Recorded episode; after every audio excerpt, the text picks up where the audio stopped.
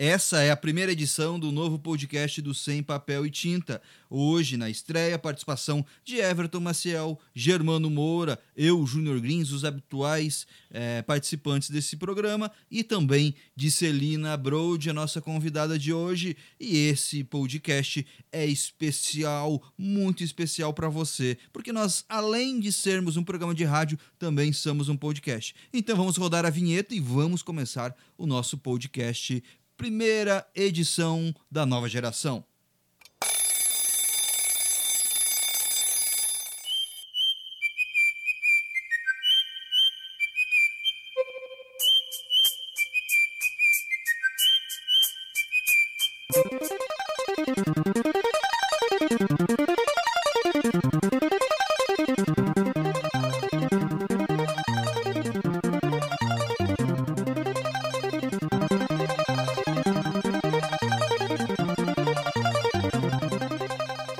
Olá, saudações! Está entrando no ar pela sua rádio o programa Sem Papel e Tinta. Eu sou Júnior Grins e vou junto com você a partir de agora. Notícias, bate-papo, dicas, entrevistas e música. Este é o Sem Papel e Tinta, o programa inteligente do seu rádio. É, e hoje, como de praxe, todas as quartas-feiras nós temos um debate e hoje temos, além dos nossos convidados habituais, temos uma convidada especialíssima, né?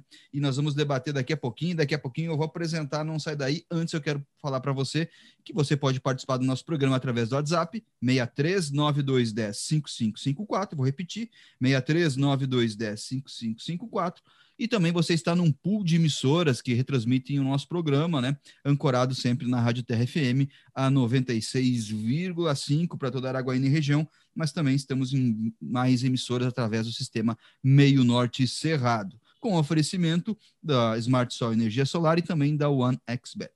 Então vamos apresentar aqui nossos convidados. Hoje nós temos, além do Everton Maciel, professor Dr. Everton Maciel, da Universidade Federal do Amapá, também o nosso habitual uh, mestre em ciências políticas, Germano Moura. Hoje nós também temos a doutorana Celina Brode, que está aí fazendo parte direto de Pelotas. A Celina já participou algum, em alguns momentos, algumas entrevistas com a gente, sempre pertinente. Eu cito ela sempre, e eu vou situar você, a citação que eu faço.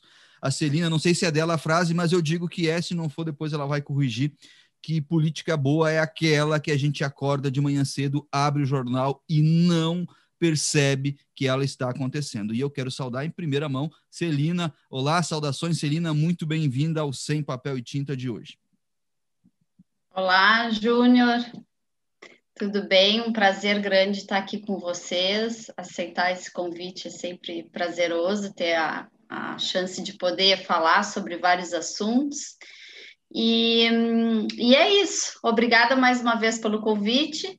E vamos lá, vamos ver o que sai o que, que vai hoje. sair hoje, né? Everton, traz aí as aberturas, o que, que você está trazendo, separou, separou muitas pautas para hoje. Fica à vontade, Everton.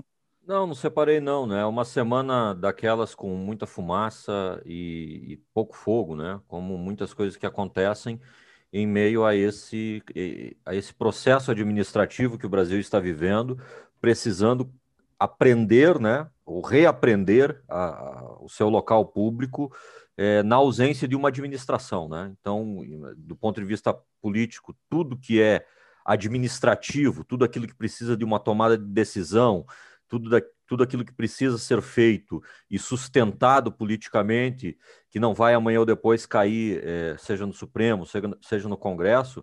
Então, esse é um Brasil nesse momento paralisado, e o resultado disso né, não podia ser pior, porque acontece em meio a uma crise pandêmica, que é a maior crise pandêmica dos últimos 100 anos, né? acho que talvez só a gripe espanhola aqui nas terras tupiniquins pode ser comparado à pandemia que nós estamos vivendo nesse momento.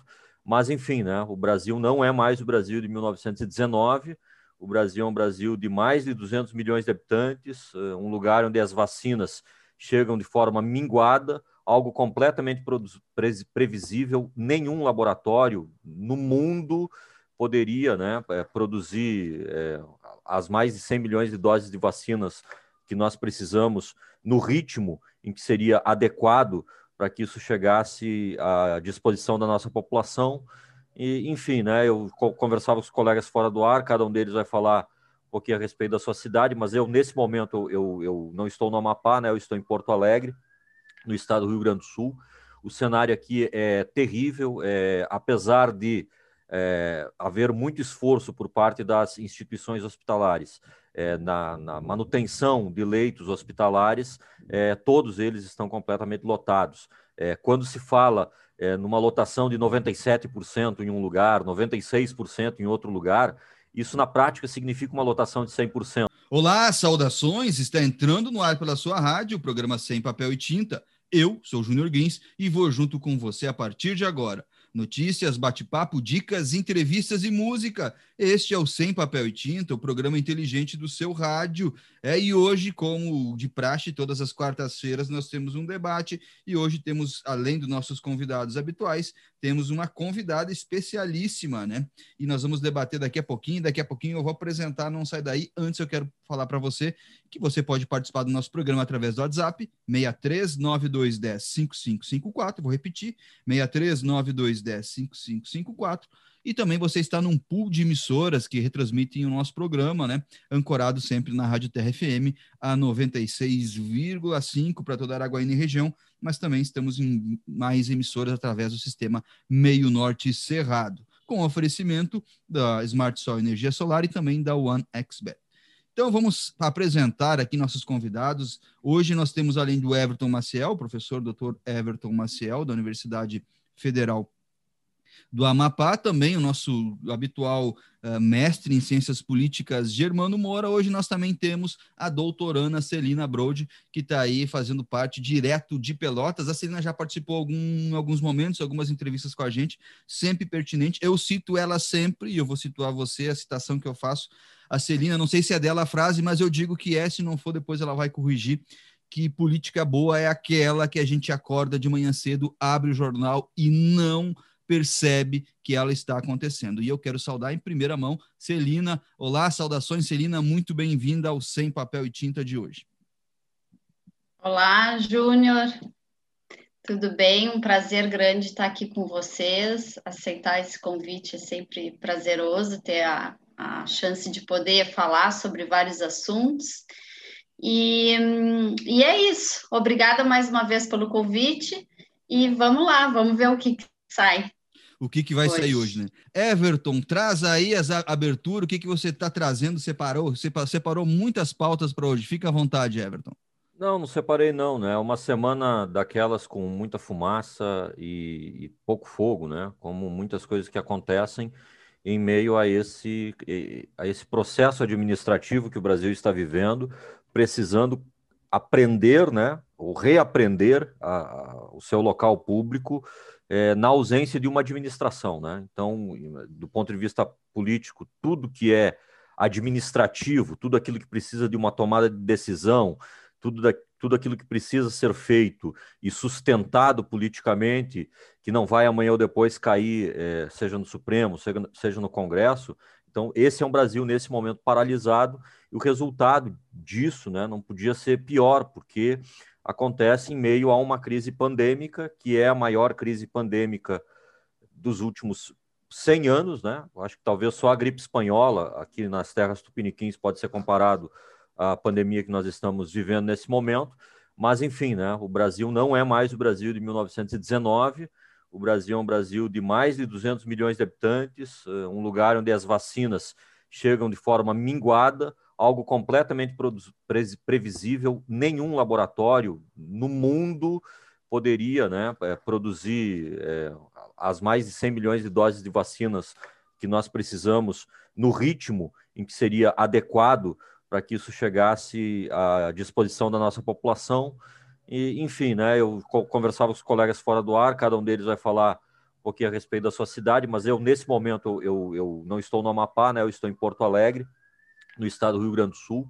O cenário aqui é terrível, é, apesar de é, haver muito esforço por parte das instituições hospitalares é, na, na, manutenção de leitos hospitalares, é, todos eles estão completamente lotados. É, quando se fala é, numa lotação de 97% em um lugar, 96% em outro lugar, isso na prática significa uma lotação de 100%, porque o que acontece é o fluxo de pessoas que vai saindo e os leitos vão sendo ocupados, vão sendo ocupados, vão sendo ocupados. Na prática, isso é uma coisa terrível, porque é, o, se hoje uma enfermaria de um hospital como o Hospital Conceição, que eu ouvi hoje pela manhã dirigentes falando nas emissoras de rádio locais, é, se, se, uma enfermaria hoje consegue atender 10 pessoas, lá dentro você tem 40. E o resultado disso é mais aglomeração, mais contaminação, pessoas sendo mandadas para casa que deveriam estar sendo hospitalizadas, mas que por não estarem ali com, é, com, a, com a, vida completamente pendurada é, diante do, do, do vírus, é, são mandadas para casa, infelizmente. Né? Então, é, é, é, mais ou menos esse assim, o, o, o apanhar geral. Né? E tudo isso também né, em meio a uma irresponsabilidade política muito grande, porque nós tivemos uma eleição no ano passado e o resultado desse processo eleitoral foi um Brasil que definitivamente não tem nenhuma condição moral, política, financeira, econômica de provocar lockdown em lugar nenhum. Em lugar nenhum. Então, a maioria dos prefeitos que foram eleitos, salvo um ou outro desbravador aí que tenta alguma coisa, eu, eu repito, estou citando o exemplo aqui do Rio Grande do Sul, né? é, é, a maioria dos prefeitos eles, eles não promovem é, o encerramento das atividades, eles não fazem absolutamente nada para conter aglomerações. É, no Rio Grande do Sul, nós temos uma bobagem, que é o sistema de bandeiras, né, chamadas bandeiras pretas e vermelhas. A maioria dos municípios hoje em bandeira vermelha, mas, lamentavelmente, né, como nós não temos fiscalização, como, como ninguém se governa, como cada um pode fazer o que quiser, como não existe democracia operando é, para que se decida isso do ponto de vista técnico, o governador, apesar de, de bandeiras pretas operando na maioria dos municípios, os prefeitos é, é não, não cumprem né, as medidas drásticas que deveriam ser cumpridas para conter a movimentação de pessoas. Isso, isso é muito simples. É comércio fechando, é, é bar fechando, e, e, a impressão que nós temos é que vírus só circula à noite, né? Então os bares devem fechar a partir das 22 horas para evitar festas ou, ou coisas do tipo. Vou dar mais um exemplo para encerrar, tá? Que é o exemplo do domingo agora. O, ambos os times aqui no Rio Grande do Sul possuem jogos para o final de semana, Inter e Grêmio.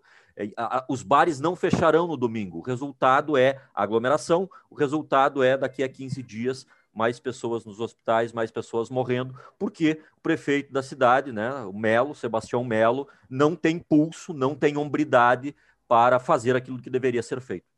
É, só vou corrigir o Everton, né? Não vai ter rodada no final de semana, né? A rodada vai ser amanhã, quinta-feira é, do futebol. Mas eu, me parece, né? Eu pegar um briefing do, do, do, do Piauí com o Germano, depois eu passo para a Celina. Me parece que esse negócio de bandeiras, eu estou vendo uh, muitos estados com isso, me parece que é dar um ar técnico para bagunça. Me parece isso, né? Porque na prática, fecha, não fecha, abre, não abre, faz um decreto. Esse negócio de bandeiras criam parâmetros para dar um ar técnico para bagunça. É, é, isso que me parece. Germano, como é que tá aí no Piauí? Faz um briefing rapidinho. E aí, olá, saudações a todas e todos. Bem, Júnior, Everton, Celina. É, aqui é meio complicado, porque o, o governo do estado decretou um lockdown no começo dessa semana e teve que voltar atrás por pressões eminentemente políticas.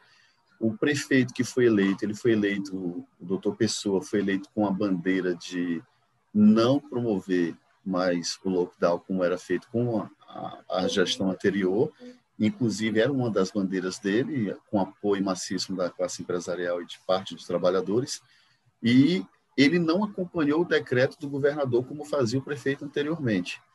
A justiça, então, teve que intervir e decretou o lockdown na cidade. Não foi decretado pelo prefeito, mas a justiça, o Ministério Público foi lá e aí eu fui obrigado todo mundo a fechar tudo.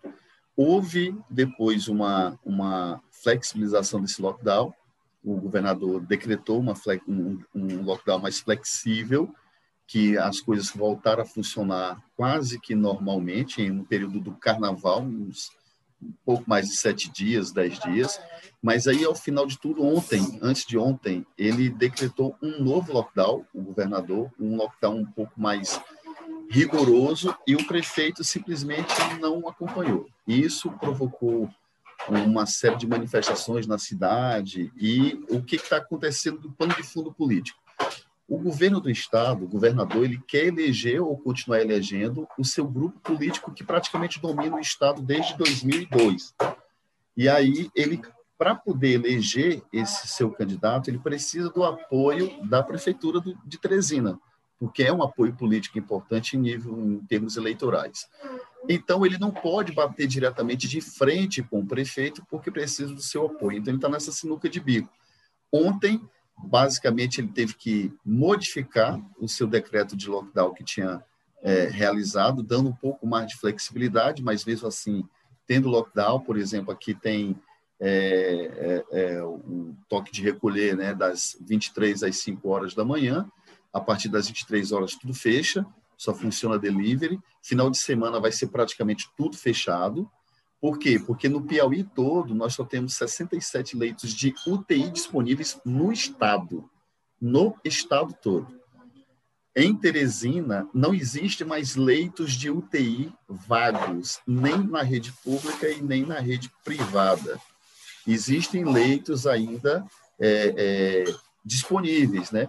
Vão abrir mais leitos. O Hospital Getúlio Vargas fechou clínicas para abrir leitos de, de, de para a, doentes de Covid, mas UTI só tem 67 no estado e na rede pública não tem mais UTI disponível. A rede privada já está há algum tempo que está colapsando. Ou seja, o, se adoecer daqui para frente em Teresina, ou pelo menos nesses espaços de 10 15 dias, gente precisando de UTI, o negócio aqui vai ficar um pouco dantesco. A gente é, é, tem algumas pessoas têm dito, alguns especialistas e gente comum também imagina que se não for decretado uma, uma política mais severa de restrição, é, aqui vai ser uma Manaus, daqui a uns 20 dias aqui vai parecer Manaus, em termos de colapso. Um outro problema é que, por incrível que pareça, rapaz, a, a, a, às vezes as pessoas reclamam da Marina Chauí, o, o Everton vai já pular na cadeira quando eu disser isso, mas a classe média brasileira, ela é terrível. Veja o que aconteceu. A classe média de Teresina fez uma manifestação para voltar os filhos para as aulas presenciais, porque as aulas presenciais foram canceladas. A maior escola de Teresina, o Instituto Dom Barreto, teve que cancelar as aulas essa semana porque alunos do ensino médio de grupos diferentes, de classes diferentes, testaram positivo para a Covid. É o tipo de coisa. Eu amo tantos meus filhos que eu quero mandá-los para a escola para pegar a Covid. É, uma, é, um negócio assim tosco que a classe média pensa, é, é a síndrome do umbiguismo exagerado, porque a escola é a, uma das maiores fontes de contágio, de contaminação. Você vai aglomerar adolescentes e crianças no espaço pequeno, com contatos com mais diversos tipos de pessoas quando sair também da escola. E elas não ficam só na escola, porque se eu estou indo para a escola, eu posso ir para qualquer lugar. O que eu quero dizer é que, com todas essas coisas acontecendo, Teresina não parece lockdown. Eu tenho um, um gatinho, estou olhando para ele aqui, que ele adoeceu, eu tive que levar ao hospital veterinário da cidade, o Hospital Universitário Veterinário, e a cidade simplesmente tinha engarrafamento, gente engarrafamento em, em plena situação pandêmica. Não, não, não parecia pandemia. Shopping center aberto, funcionando com todo mundo lotado. O que eu acho mais louco é que restringe o, o horário das pessoas irem a esses, esses locais. E se você restringe o horário, as pessoas vão tumultuar e aglomerar exatamente, exatamente. nesses horários. Ao invés é. de flexibilizar o horário, é isso que eu não entendo. Horário, isso que eu não é entendo.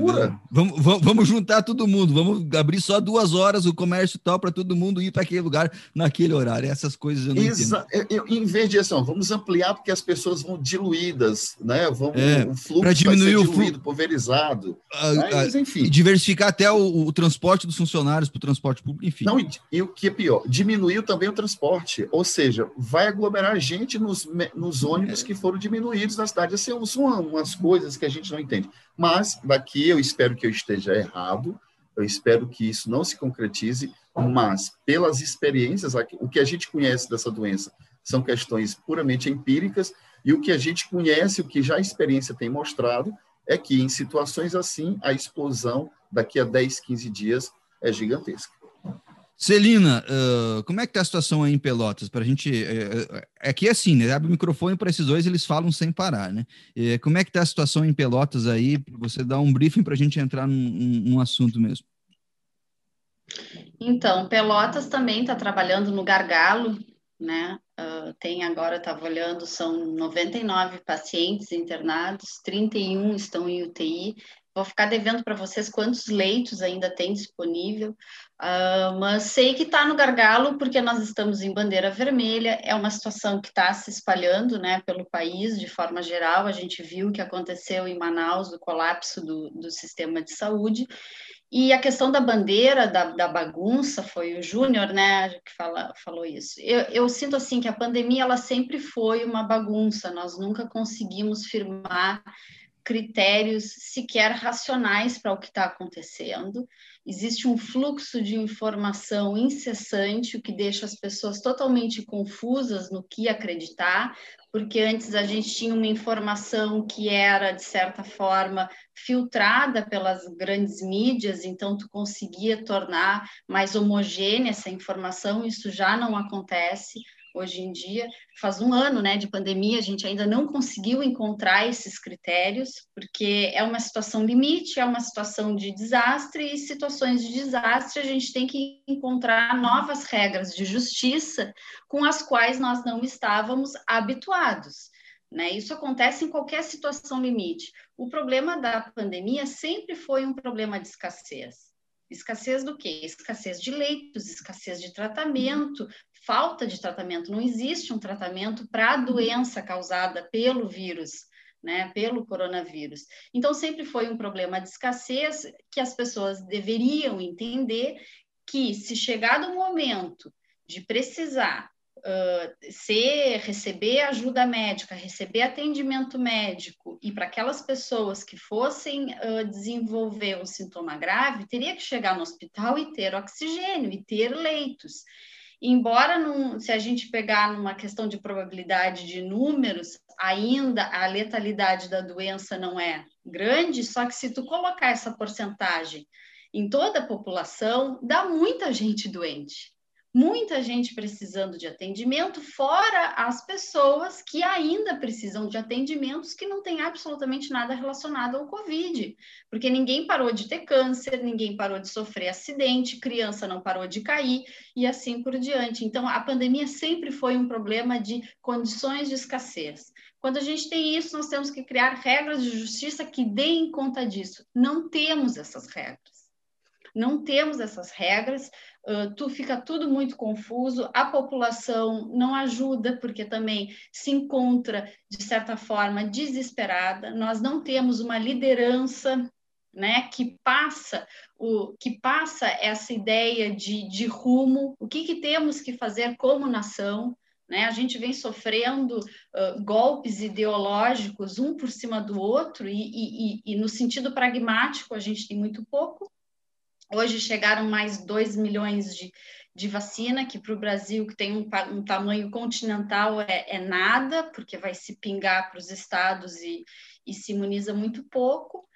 E tem uma outra situação que aí a gente vê se repetir o mesmo padrão de bagunça, que é justamente a chegada das vacinas e os critérios para vacinação. O que aconteceu aqui em Pelotas? Algo que deixou as pessoas bastante indignadas foi priorizado uh, idosos, né, acima de 85 anos, e os profissionais de saúde, da área de saúde.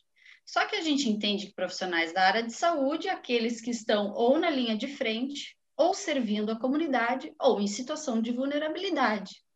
Os critérios são tão mal feitos, isso é um problema geral no Brasil, que as pessoas se aproveitam de brechas para agir de forma imoral, mas dizem, bom, é legal, mas nem tudo que é legal é moral. O que, que fizeram? Então, todos acadêmicos, uh, alunos formados em cursos como nutrição, em cursos de até de biologia veterinária que não estavam servindo a comunidade, não estavam correndo risco, não estavam trabalhando na linha de frente e não eram idosos, foram vacinados antes de pessoas. Vamos pegar lá o seu Zé, que é motorista de ônibus, transporte público que abre e fecha a porta para mil pessoas por dia e não foi imunizado, ou idosos com comorbidades. Então, a gente vê que o Brasil tem uma incapacidade de organização.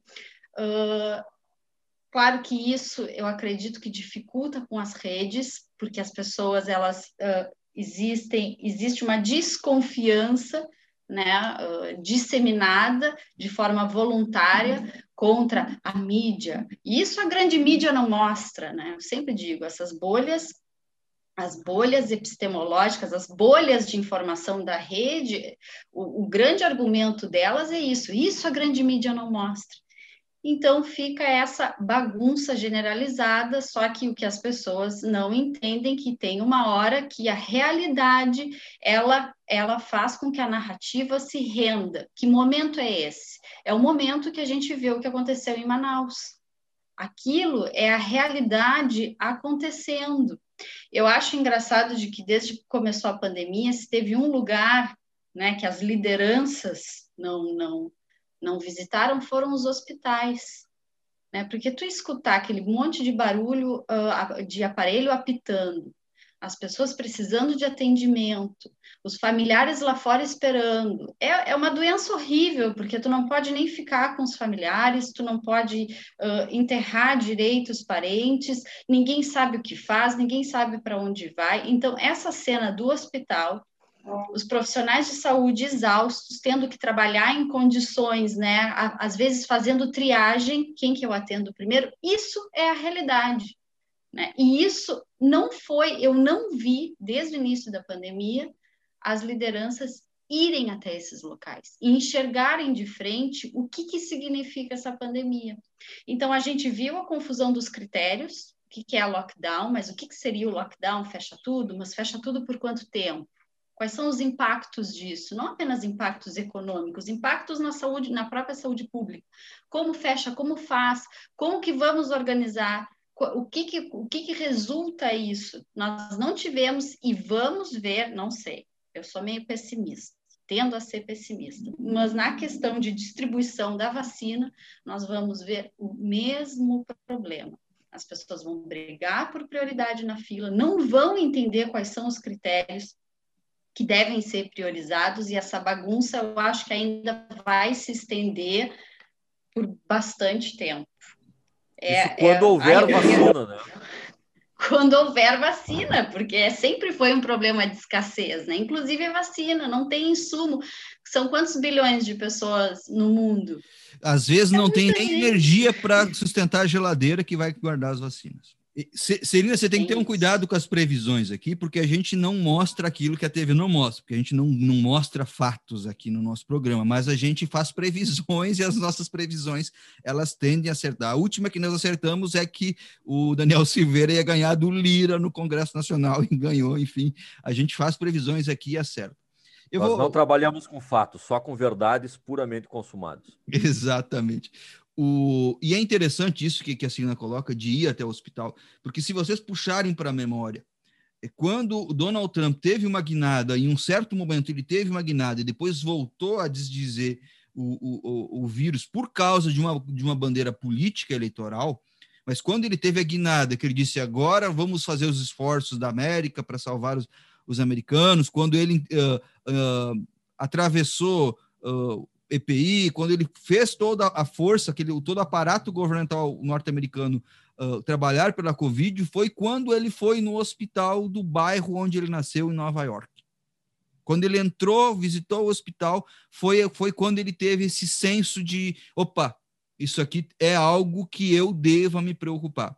E faz todo sentido, porque é muito fácil, é, enquanto governador, enquanto prefeito, enquanto presidente, eu tomar a decisão no gabinete e não ir lá sentir na pele. E hoje pela manhã, para falar um pouquinho do Tocantins, citar um pouco o Tocantins. Ah, pra, antes do Júnior falar do Tocantins, tem que lembrar o seguinte, né, cara? Para chegar no estágio em que o Júnior está elogiando o Donald Trump, ou uma atitude que o Donald Trump tomou, é porque nós estamos bem abaixo da linha da indigência. Exatamente. É, um, é porque um... nós estamos no subsolo do inferno. Não tem. É, é, se existe uma coisa abaixo do inferno, é o seu subsolo. Só para ter uma ideia. Cara, mas, é... até, mas até o demônio se sensibiliza com gente morrendo, cara. Não tem como.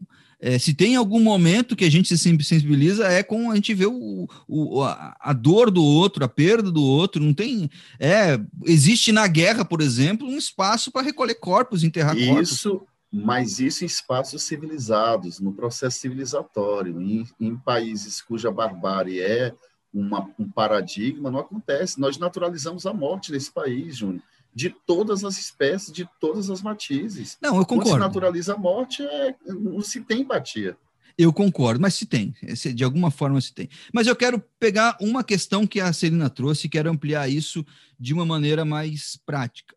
É, por, o Everton é professor de bioética, né? Nós estamos aí frente à questão da vacinação. Vacinar, não vacinar, é, esse vacina primeiro ou esse vacina, vacina depois. Everton, como é que você, como professor de bioética, avaliaria essa questão dessa distribuição das vacinas e dessas pessoas que estão profissionais de saúde, que muitos deles é, passaram, igual alunos teus, por uma disciplina que com você ministra na Universidade Federal do Amapá. Como é que você vê essa questão? Como é que você colocaria essa questão para esses alunos, assim, de maneira sucinta?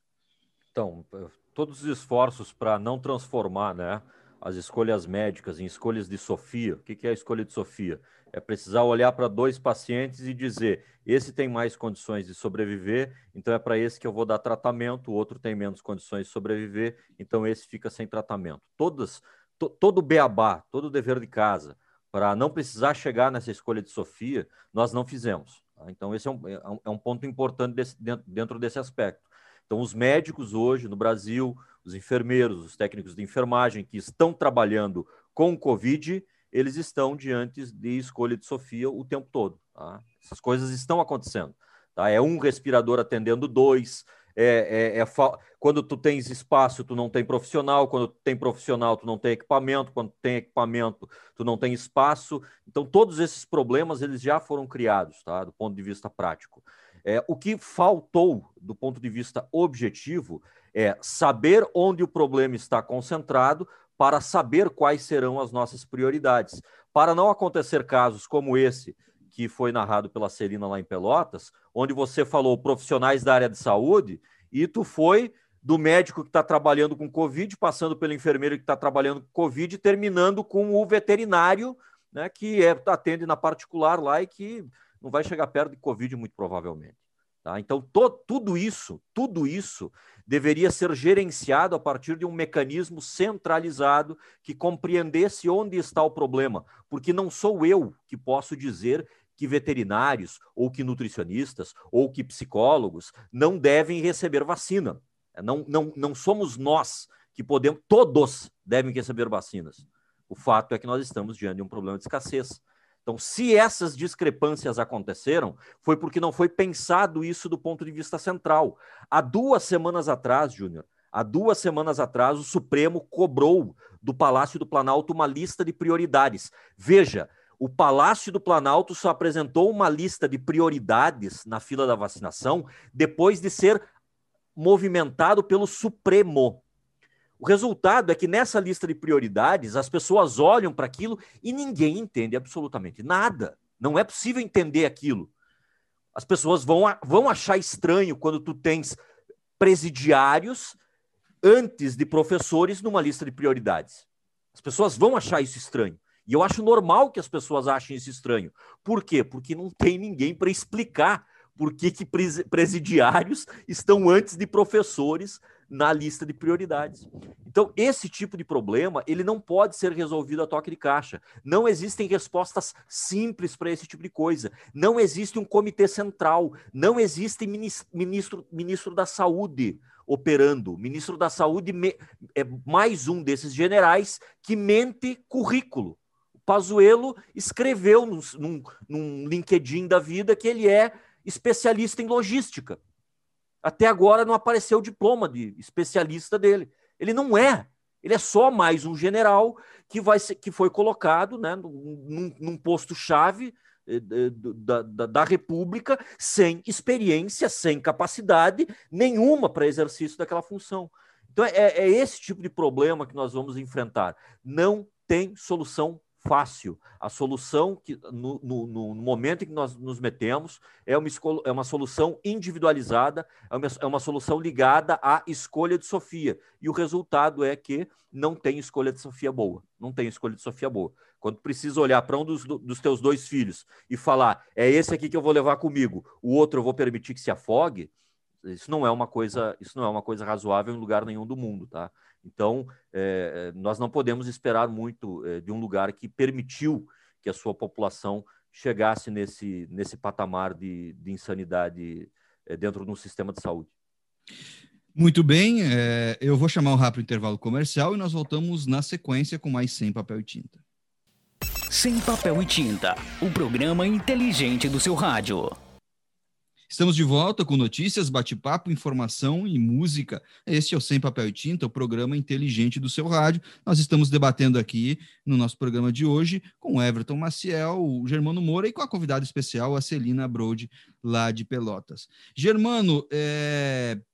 o Everton falava antes do intervalo sobre a questão das vacinas, a questão da questão ética, enfim, uh, de, de, de, se furar essas prioridades, a Celina colocou isso muito bem. É, como é que a gente pode jogar isso, por exemplo, para dentro da universidade daqui um, dois, três anos? Como é que nós trabalharíamos isso dentro da, da universidade daqui para frente? Porque, assim, o Everton tem uma frase que eu não vou cansar de repetir, igual a da Celina, do café da manhã. Que eu falei, é, nós tivemos um ano para aprender a lavar as mãos e não conseguimos. Então, tipo assim, nós não vamos aprender a lavar as mãos até o final da pandemia. Ponto. Mas como é que a gente pode começar a trabalhar isso por exemplo, nas universidades daqui para frente, na tua visão? Você está falando em termos teóricos, metodológicos Ter... ou empíricos? Do, do, que tiver como trabalhar, né? Porque eu acho que Olha, começa é, dos é, é. empíricos é... e depois vai indo para metodológicos, enfim. É, no sentido empírico, eu não sei como é que está uh, com o Everton na Universidade Federal do Amapá, mas aqui a Universidade Federal do Piauí ela tem funcionado com a pós-graduação, né? E começou recentemente a graduação. As universidades, de modo geral, elas ficaram paradas a graduação por quase um ano. As pós-graduações não, elas continuaram de forma remota, mestrados, doutorados e tal, mas as graduações não. E, e, e não não sei, talvez o Everton consiga saber. Os institutos federais, não. Os institutos federais, logo em maio, foi tomada a decisão, em maio ainda, de retomar os, os trabalhos. O que, que tem acontecido? É, em termos educacionais, essa pandemia, quem, um, um, por exemplo, quem é adulto, adulto conseguiu levar de boa os trabalhos, a questão da autonomia do sujeito, mas adolescente e as crianças, elas sofreram mais porque não há, não tem resultado. O, isso é algo que a gente vai ter que discutir durante muito tempo. essa pandemia ela não trouxe apenas prejuízos econômicos, prejuízos sanitários, ela trouxe também um prejuízo educacional para o país absurdo. Nós tivemos um ano perdido em, em termos educacionais, porque eu estou falando em resultados efetivos. Como a universidade vai preparar isso? Nós temos tanto no campo das ciências da saúde como no campo das ciências humanas, de um modo geral, e aí eu coloco a filosofia, mesmo ela não sendo uma ciência humana, mas faz parte do corpus teórico das ciências humanas, nós temos aí um manancial epistemológico, teórico e até metodológico muito grande para podermos trilhar um outro olhar sobre não só o fazer educacional, como também a como agir em termos de praxis teórica em relação àquilo que está ao nosso redor. O impacto nesse sentido, a universidade não tem preparo. Vou colocar hoje aqui, em março, o, o, o, Ministério da Educação decretou que a gente retorna às aulas em março, está tá aí o decreto. Não temos preparo, nós não temos estrutura, nós não temos álcool em gel, nem, nem é só questão de lavar a mão. Para lavar a mão, não vai ter sabonete no banheiro, não vai ter sabão no banheiro, não tem papel toalha, não tem papel higiênico. Você sabe por quê? Porque o corte provocado no orçamento da educação no Brasil em, em, nível federal foi absurdo. Nós temos menos dinheiro hoje do que recebíamos em 2017. Então, os impactos com relação à universidade, a gente tem que falar, em, são tantos processos, são tantos fatores, que não dá para a gente resumir apenas em um ou outro. Existe o um impacto tanto no aspecto educacional, como, como voltar. Como não existe protocolo de segurança. Você falou que a gente não tem ministro da Saúde. Nós também não temos ministro da Educação. Nós também não temos ministro da Fazenda. O, o ministro mais bem conceituado, ele pinta calçamento, ele bota asfalto em rua. Gente, o cara fica feliz de inaugurar 15 quilômetros de asfalto. Ou seja, é um país que está à deriva. Nós não temos ministérios com planejamentos, nós não temos planos de gestão para nada. Falar, até nessa bolha da universidade, que sempre foi um, um local, digamos assim, entre aspas, privilegiado em outros aspectos, essa pandemia democratizou tudo.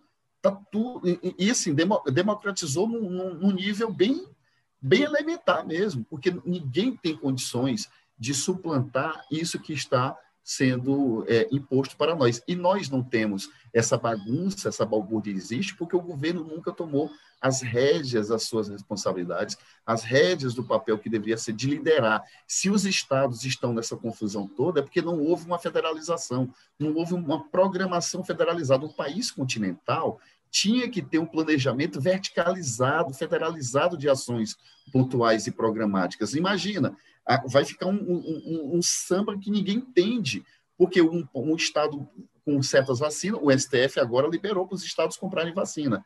Estados como Piauí, como Amapá, como Maranhão, como Acre, que são estados que não são ricos, estados como Alagoas, que são estados que são pobres, evidentemente eles vão ter mais dificuldades de ter um acesso a essa imunização. Essas tomadas de decisão do STF, é, é, que não estão erradas, está fazendo valer o Pacto Federativo, está fazendo valer a questão das competências do, dos entes da federação, mas é mais uma chance do governo federal tirar dos seus ombros as suas responsabilidades e dizer, olha, eu não estou fazendo, o STF que mandou. Então, todo esse processo, todo esse nosso caos, ele tem um dono, chama-se Jair Messias Bolsonaro. Porque desde o começo ele não assumiu a responsabilidade disso, ele não liderou sua equipe, não ordenou que cada pasta fizesse ao seu turno, ao seu espaço, as suas, as suas gerências, que fizessem protocolos destinados para as suas ações. Ele tinha que fazer isso. Não fizeram isso na educação, não fizeram isso na saúde, não fizeram isso na economia, por isso que nós estamos a um, a um passo do colapso econômico. Tem que ficar o, o, o judiciário e o legislativo o tempo todo intervindo, porque o governo federal, o executivo, não age. Então, não só na, na, na, universidade, mas em todos os outros níveis, o Brasil está um colapso. Se isso não for imediatamente tomado uma decisão com um planejamento mais sério, nós daqui a três anos vamos contar favas para poder juntar alguma coisa, os cacos que restarem, porque a situação não é boa e não vai ficar melhor. Muito bem, vamos trocar um pouco de assunto, senão a gente esgota o nosso assunto falando só da Covid-19 aí. Celina, é, o Brasil está imerso numa crise é, sanitária, numa crise política, numa crise financeira e a gente não sabe para onde olhar e para onde ir. É, você tem um pensamento mais conservador. Um conservador diria é, que ser reformista não é o caminho no, no primeiro momento, mas dá para dizer que até um conservador é, vai querer fazer reformas para tentar sair de uma crise institucional que a gente vive, de uma maneira geral, ou tem como ainda ser moderado em meio a esse, não vou dizer nem pandemia, esse pandemônio que o Brasil está? Tem como ter uma moderação ou a gente precisa mesmo refazer alguns pactos e tentar eh, olhar isso de uma outra forma? Eu, uh, Júnior, até escrevi faz acho que duas semanas atrás na coluna do, do Diário Popular, agora não me lembro se foi de duas semanas atrás ou quatro, mas que eu escrevo quinzenal. Eu escrevi um artigo dizendo conservar o quê, cara pálida? Né? Uh, claro que a gente não pode ficar num purismo semântico e querer que as coisas reflitam os conceitos políticos, mas uh, o mínimo né, de um, um, conservadorismo filosófico ou político é manter a estabilidade das instituições, das instituições que resistiram aos testes do tempo, né? E quando a gente fala em instituições, a gente também está trabalhando com o conceito de república, divisão dos três poderes, uh, e tudo aquilo que faz com que a sociedade consiga atingir uma, uma estabilidade ou uma ordem mínima para funcionar e que as pessoas não precisem, então, ficarem tão preocupadas com a bagunça da política e poderem seguir adiante com seus projetos privados de vida. Então, eu escrevi esse artigo e ali eu relatava tudo que o Bolsonaro tem destruído desde o início da. No momento que ele fez. A gente pode até falar do, do antes da eleição e, e quando ele ganhou. No momento que ele foi para o palanque e ganhou a eleição, ficou muito claro que ele ia governar de forma conspiratória, ele ia governar como se ainda tivesse num embate, numa cruzada espiritual e, e tudo mais.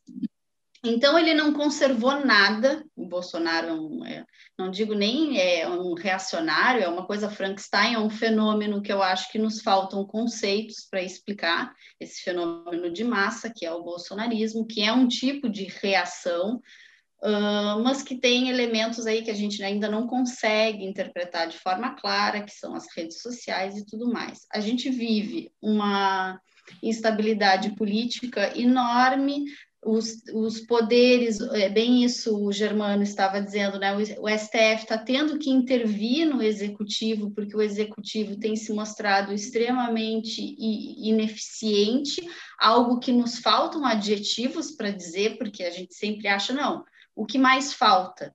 que mais falta acontecer? E a gente liga a televisão e aquilo que a gente achava que falta supera a nossa imaginação. Então, eu acho que não temos os conceitos filosóficos, sociológicos, históricos para explicar o bolsonarismo.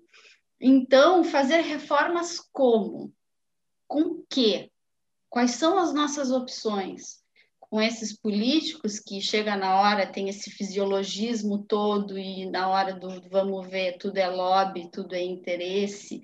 Uh, eu não sei te dizer. Eu acho que o país vive uma instabilidade muito grande. Nós precisaríamos de reformas importantíssimas que o governo Bolsonaro não tem capacidade de fazer. Tem a questão né, da, da Petrobras, é um belo exemplo de que nada se sustenta nesse governo, né? Nem os conceitos, nem as bandeiras que ele levantou lá atrás, de liberalismo ou conservadorismo, é tudo uma grande falácia, porque eles precisam se nomear de alguma coisa. Mas tudo que eles fizeram foi, inclusive, avesso a qualquer conhecimento filosófico político ou político pragmático mesmo, né? Então, a gente vê aí todas essas questões uh, se, que, que, que, se atropelam, a gente não tem qualquer previsibilidade do que vai acontecer, o governo Bolsonaro foi se desmanchando aos poucos, aquilo que algumas pessoas votaram, ah, apesar de ser o Bolsonaro, não existe mais. O que, que sobrou do Bolsonaro? Sobrou a ala Frankenstein, maluca, conspiratória do, o, do ministro das Relações Exteriores, e, e todo, todo o kit bolsonarista, né? Não temos o Mandetta, aquilo foi uma quando o Mandetta começou a dar os, os, critérios, os parâmetros, quando alguma coisa funciona minimamente, tecnicamente, no sentido técnico mesmo, de política, isso não resiste.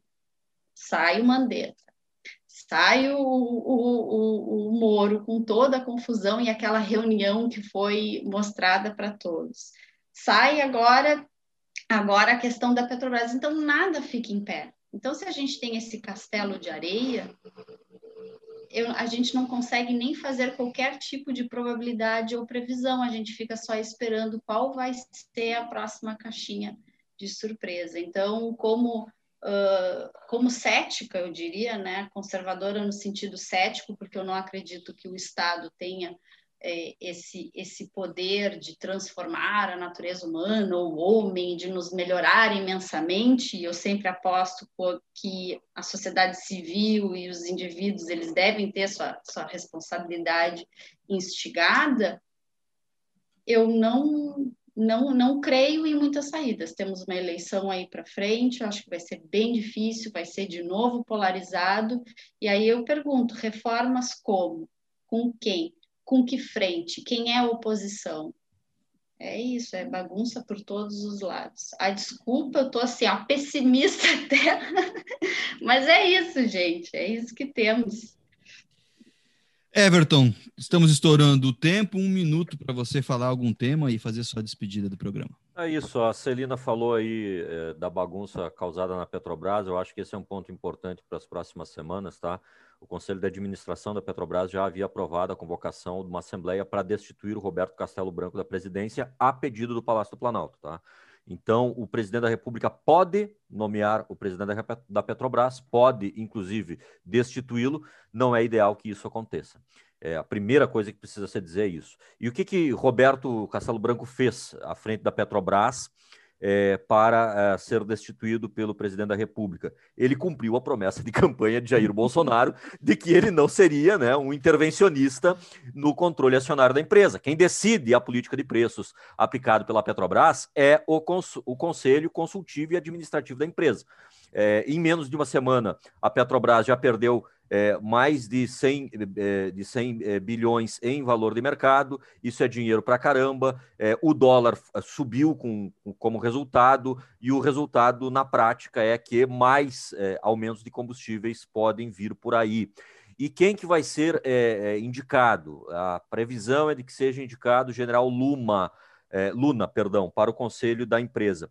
É, a, minha, a minha aposta hoje é de que essa nomeação não vai para frente, porque existe de 2018 uma previsão é, feita a, a partir de aprovações feitas no Congresso, no governo do Michel Temer, é de que é, é preciso algum, uma certa experiência na direção de estatais. E Luna, apesar de ter sido diretor é, em Itaipu, Itaipu não é considerado no Brasil uma estatal, é considerado uma binacional, né? Então, é, é, talvez essa nomeação não vá para frente, mas a gente vai, vai ver ainda o que vai acontecer. O certo é que né, estamos diante de um governo comunista que interfere para tentar manter ou para tentar recuperar alguma base aliada populista entre essa categoria, é, essa categoria de caminhoneiros, né, uma categoria é, provinciana, de uma matriz é, é, de transportes que já, de, já é ultrapassada, que já não funciona mais, que é improdutiva, que não pode se sustentar. O Brasil não fez o dever de casa é, mudando, né, alterando essa matriz de transporte. É, é, vamos ver o que vai acontecer nos próximos, nas próximas semanas, mas é mais um daqueles casos em que é, é, é em que quem vai pre sair prejudicado é, é, é, a previsão da Dilma, né? Todo mundo vai perder. Germano. Eu vou tentar, eu vou tentar fazer aqui um, uma ponte entre o que a Celina falou e o que o Everton também falou. Um minuto, tá? É, preci... é sim, é preciso entender que o, o, o, Bolsonaro ele, ele vive em eterna campanha, ele nunca saiu do palanque. Como ele tem é, caído bastante seu nível de popularidade, de avaliação e etc. E tal, ele precisa manter a bolha viva ele precisa manter o elan daqueles que, que, que o seguem, porque, do contrário, ele não tem chance sequer de chegar a uma disputa de reeleição. E como é que ele mantém essas, essa base Frankenstein, como disse bem a Celina, porque não dá, não existe categorização para estabelecer o que é o bolsonarismo, porque eles não são conservadores, eles não são liberais, eles são revanchistas, não, não chamo nem de reacionários, Celina, eu chamo de revanchistas. O que marca bem é o revanchismo, o ressentimento, o ódio, enfim, eles têm a face mais perversa do que seria o fascismo mesmo. Essa base bolsonarista tem, historicamente falando, sociologicamente falando. Então, o que acontece? Ele, ele precisa manter o elan. Para manter o elan, ele tem que botar. Qual era o símbolo? A Petrobras, o petrolão, era um poço de, de corrupção. Eu vou botar um general, porque o exército, os generais, eles botam ordem na casa. O que o governo Bolsonaro está fazendo, e eu já falei isso antes em, outras, em outros é, programas nossos, é manchando a imagem das Forças Armadas, que gozavam de uma imagem de técnicos é, é, renomados, com conhecimentos intelectuais técnicos e etc. E, tal, e, não tá, e a gente não está vendo isso. E isso não está acontecendo, mas ele precisa manter isso para poder manter a chama e o elan vivo desses que o seguem. Ele vai continuar essa bandeira ideológica, custe o que custar, porque ele acha que politicamente ele já está protegido, porque tem o apoio do Centrão. O medo dele era perder essa é, é, é, a proteção parlamentar, porque nenhum governo, nenhum presidente da República, no presidencialismo de coalizão brasileiro, consegue manter-se no cargo sem a proteção parlamentar. Ele foi atrás disso, fazendo essa ponte, essa coalizão com o Centrão, com o que há de pior na política brasileira para poder manter o seu cargo. O resultado disso não vai ser uma coisa boa, porque o Centrão, ele cobra, mas ele não entrega. Então é muito volátil, é uma relação que não é uma relação orgânica, é uma relação com alto custo, e esse alto custo, ele não é só um alto custo político, de um modo geral, é um alto custo também de corrupção, de negociata e de ineficiência e ineficácia do governo. não é pessimismo, é só realidade. E lembra que a gente disse em lives anteriores, no ano passado, antes do governo assumir, que o Bolsonaro não ia conseguir governar com as agendas e as plataformas que ele tinha colocado na campanha, porque ele sempre foi nacional desenvolvimentista e colocou o liberal Guedes é, é, na, na, como ministro da Economia para levar à frente o ultraliberalismo. São correntes, mais do que ideológicas, são correntes pra, que praticamente elas não se conciliam. É inevitável que a coisa não funcione, porque é um Frankenstein que não tem rumo nenhum. Obrigado, Germano. É, e o Delfim Neto fala né, que os únicos presidentes no Brasil que terminaram o mandato foram presidentes que tinham os governadores, em sua grande maioria, mesmo os da oposição, é, em um diálogo permanente. Celina, suas considerações finais e sua despedida. Queria agradecer o convite, agradecer a ti, Júnior, ao Germano, ao Everton. Foi um prazer aqui discutir com vocês. Acho que a gente pode pensar numa próxima pauta, um assunto legal, que é essa assimetria legal que existe entre essa proteção parlamentar, os políticos e nós, os réis mortais. Isso aí está cada vez mais claro e não tocar nesse vespeiro é o que nos coloca justamente em posição de reféns né, do, do, Executivo, do Congresso, do Senado. Essa questão acho interessante, quem sabe num próximo momento. Uh, agradeço a quem está aí nos escutando e obrigado a vocês pelo convite mais uma vez. Muito obrigado, Celina. Muito obrigado, Germano. Muito obrigado, Everton. Essa foi mais uma edição do Sem Papel e Tinta. Hoje um debate aqui muito bom nos nossos convidados. É, Celina, eu vou te convidar já é, para você voltar na semana que vem. Foi muito bom a sua companhia. Vamos marcar, vamos é, debater, ampliar esse debate. Eu vou ficando por aqui. Foi muito bom. Vou me despedindo. Um abraço. Até amanhã com mais um Sem Papel e Tinta, o programa inteligente do seu rádio. Sem papel e tinta, o programa inteligente do seu rádio.